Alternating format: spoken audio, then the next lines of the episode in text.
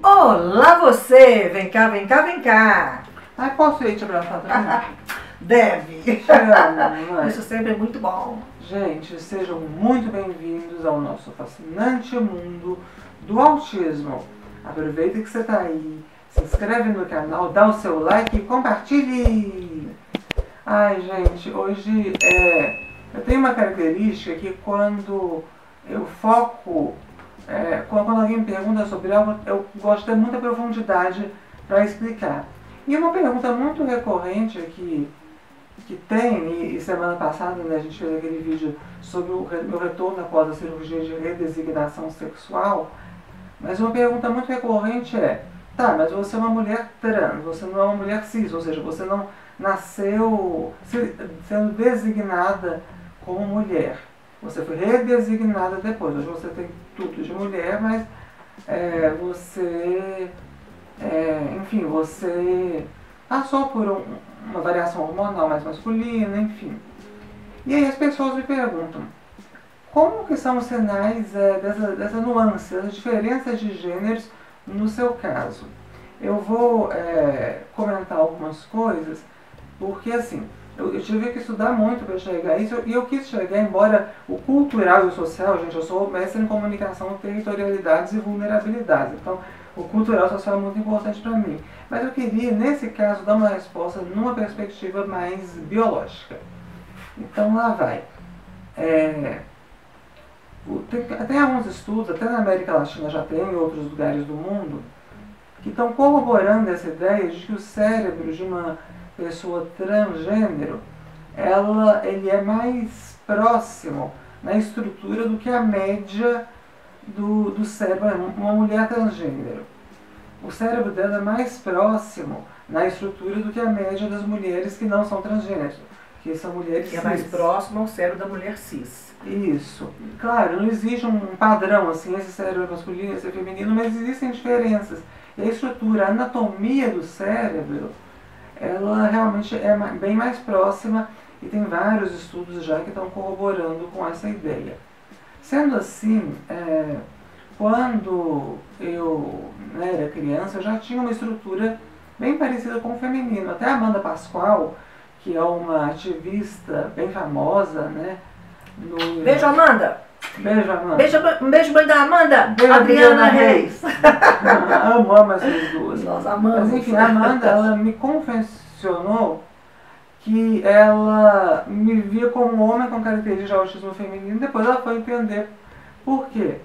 Então, nesse ponto, eu sempre quis mais essa tendência de, de buscar um social, de agradar, mesmo que eu não tivesse uma camuflagem social tão boa.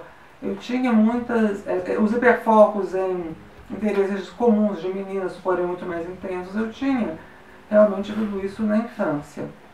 Só que à medida que eu fui é, crescendo, passaram, né, a questão hormonal também influencia muito.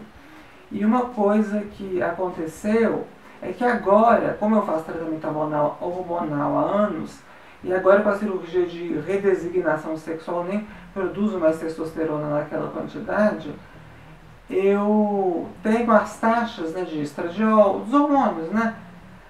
A, a, na média, né, no padrão de. Da mulher cis. Da mulher da minha. De qualquer mulher é, da minha idade. Então, eu observei algumas diferenças sutis, mas que também é, contaram muito.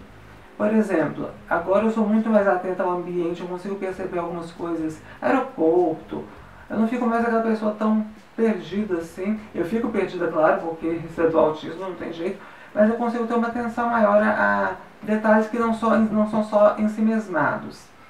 Além disso, é, tem o, o, ponto né, de que a gente é, às vezes aborda que por causa da testosterona maior, os meninos muitas vezes podem ter é, comportamentos mais agressivos, crises mais agitadas. Quando eu era mais nova, nossa, não desculpa, era um horror, eu tinha crise, eu pulava, eu corria para lá e para cá, eu ficava muito nervosa nesse sentido. Hoje o meu jeito de ter crise, de ficar nervosa, é assim, perdi toda a energia, vou deitar na cama e chorar. Então realmente isso mudou, eu fui percebendo que a transição, ela realmente é uma adequação ao que você sempre foi, né? E agora eu estou muito melhor, inclusive mais feliz, porque é coerente para mim ser assim. Pode ser que alguma pessoa prefira ter um jeito mais enérgico, mais agitado. Eu não, porque não combinava com o que eu era desde sempre, né, mamãe? E isso me ajudou muito, porque na realidade eu busquei o diagnóstico da Sofia muito cedo. Por quê? Porque eu percebia da Sofia características que me fizeram sofrer imensamente. Então eu não queria que ela sofresse tanto quanto eu. Quando veio o diagnóstico, e ela estava com 11 anos, eh, eu comecei a me questionar. Por quê? Ela era muito parecida com o que eu já tinha sido. E, então, assim, ela, ela se identificava mais com uma criança autista no feminino do que uma criança autista no masculino. Por isso, Sofia, que eu sempre soube que a minha Sofia estava lá, doidinha para vir à tona. E agora eu chego plena.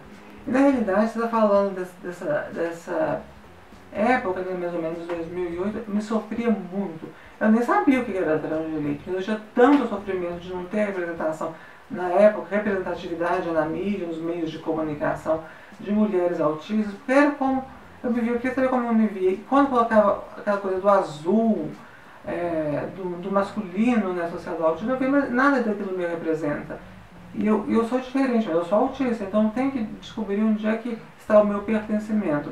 Agora eu descobri e agora eu estou finalmente podendo é, me comunicar melhor também, poder brilhar do jeito de. Não é arrogância falar isso. Porque assim, antes eu me sentia muito insegura. Ah. Agora eu acho que eu estou em pé de igualdade para interagir com qualquer pessoa. Porque o básico da minha identidade está respeitado. É, autoconhecimento é tudo, gente. Exatamente. Dica de hoje, então, vai ser filme, não vai ser podcast, vai ser o seguinte. Isso que a Sofia falou no final é muito importante. Você não é, perceber repre- representatividade. Vamos pensar mais nos nossos meninos autistas pretos? Eles existem, tá? E sofrem muito. Porque quando a mamãe vai buscar informação, ela vê lá o autistinha branquinho, né? Aquela coisa toda. Mas existe, né? Existe um- uma gama imensa de autista preto, de autista preto pobre, que aí tem a interseccionalidade, piora a situação um pouco, mas assim, é, o- a, a família é, atípica, a família que tem pessoas atípicas, sofrem muito, gente, por causa da, da falta mesmo de acesso, tratamento, né, o acompanhamento da pessoa autista é muito caro. Então vamos ficar atentos que essa, assim, a nossa legislação é boa, mas tem que funcionar porque já está provado que se quando você investe no autista, você tem retorno. O Brasil tem retorno. Então nosso convite é esse. Isso Vamos mesmo. ficar atentos a essa interseccionalidade. Isso, porque o, o mundo do autismo não é só extremamente neurodiverso, ele também é extremamente diverso. E essas diversidades vão todas se cruzando. E é aí que está a riqueza de uma construção de uma sociedade cada vez mais, mais justa, porque aí a gente consegue pensar em novas soluções, a gente consegue Criar alternativas. criar alternativas, a gente não fica estagnada, né? E por isso que o mundo autista, observa lá nossa logo, tem D-I, D-I-I. Diversidade e inclusão. Né? Sim, O mundo é grande e o mundo é de todos. O mundo é de todos. Não adianta só olhar para aquele perfilzinho perfeito que você idealizou do autista. Tem que olhar para todos os autistas, porque todos são vidas com dignidade para brilhar. Vou falar uma brincadeira de quando eu era criança, que ninguém vai entender nada, só quem estiver na minha faixa etária. Batatinha frita, um, dois, três, olha para trás e olha para frente, porque é assim. Você fica um tanto de menina aqui e fica uma na frente. Aí essa que tá na frente fala assim, batatinha frita, um, dois, três. Aí ela olha, se, se ela vira alguém que andou, ah, você pode voltar. E vai sendo assim até que uma pessoa consegue andar sem essa pessoa perceber e aí ela nhoque, pega quem tá lá na frente. Então, o que eu quero dizer com isso? Vamos pra frente que atrás vem gente. Mua! Beijos e queijos. Beijo, pessoal. Tchau, tchau. Tchau.